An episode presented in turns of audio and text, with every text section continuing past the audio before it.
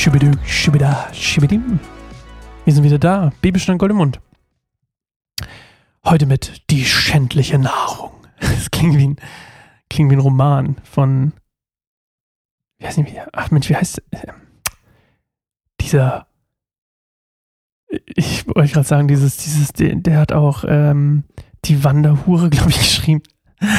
so klingt das irgendwie ein bisschen. Die schändliche Nahrung. Ähm, auf jeden Fall ist das 2. Könige 4, 38 bis 41. Und bevor wir irgendwas erzählen, äh, lesen wir erstmal kurz die paar Verse. So. Danach kehrte Elisa nach Gilgal zurück, wo eine Hungersnot herrschte.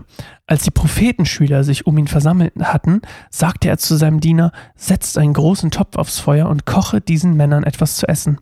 Einer ging hinaus aufs Feld, um Kräuter zu holen und fand wilde Kürbisse. Er sammelte eine Tasche voll, kam zurück, schnitt sie klein und legte sie in einen Topf, ohne genau zu wissen, worum es sich handelte. Er gab es ihnen, doch als die Männer davon kosteten, gekostet hatten, riefen sie, Mann Gottes, in diesem Topf ist Gift. Und sie konnten nicht weiter essen. Da sagte Elisa, gebt mir etwas Mehl. Er schüttete das Mehl in den Topf und sagte, gib es ihnen zu essen, und es schadete ihnen nicht. Also, wenn man Hunger hat, isst man alles. Das kennen wir alle, ja. Wenn man hungrig einkaufen geht, ja, Gott bewahre. Und ähm, Gott bewahre der, der, der deinem Kontostand. Und ähm, also hier ist eine Hungersnot. Ähm, ich hatte schon ein bisschen Disclaimer ähm, gesagt vorhin. Äh, nicht alles ist chronologisch, was hier passiert. Also das, das hier quasi jetzt, das, was jetzt passiert ist, äh, soweit ich das jedenfalls in der Recherche gemerkt habe, nicht chronologisch ähm, zu dem, was jetzt vorher passiert war. Also irgendwie schon, aber irgendwie nicht. Ich habe es nicht ganz verstanden. Ich bin ja auch nicht so schlau, vor allem nicht theolo theologisch.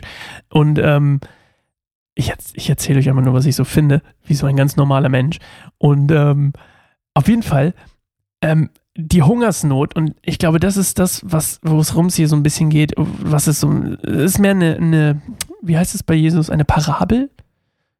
Heißen die so? Also ein Gleichnis. Und die, die haben auf jeden Fall alle Hunger. Und Elisa sagt, Mensch, ähm, koch den Leuten was zu essen. Und es geht hier nicht ums Essen, sondern es geht um den Glauben, um den Geist, um den geistlichen Hunger. Und in dieser Hungersnot, die herrscht, herrscht eben, und das haben wir schon öfter gehört, auch eine Hungersnot nach Geistlichem.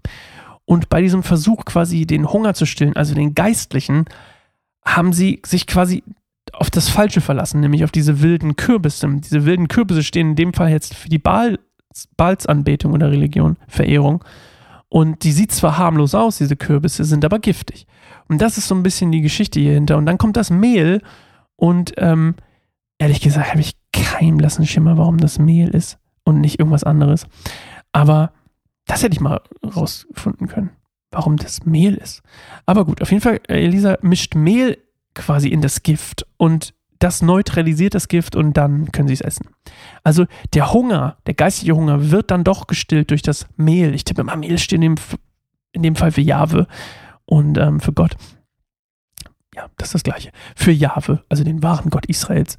Und ähm, ja, diese Hungersnot, wie gesagt, die herrscht in Wirklichkeit, glaube ich, viel schlimmer geistlich als vielleicht physisch. Und äh, ich denke, darum geht es hier, sondern dass, der, dass die Baals-Religion quasi die falsche Nahrung ist. Ja, schöne kleine Bibelstelle. Morgen lesen wir die Brotvermehrung. Klingt nach Jesus, ist es aber nicht. Aber auch schon damals, und das ist das Schöne, Gott früher, heute und in Zukunft immer der gleiche. Und wie das ausgeht, lesen wir morgen in der neuen Folge Bibelschön Gold im Mund. Ich freue mich drauf. Bis morgen. Ciao.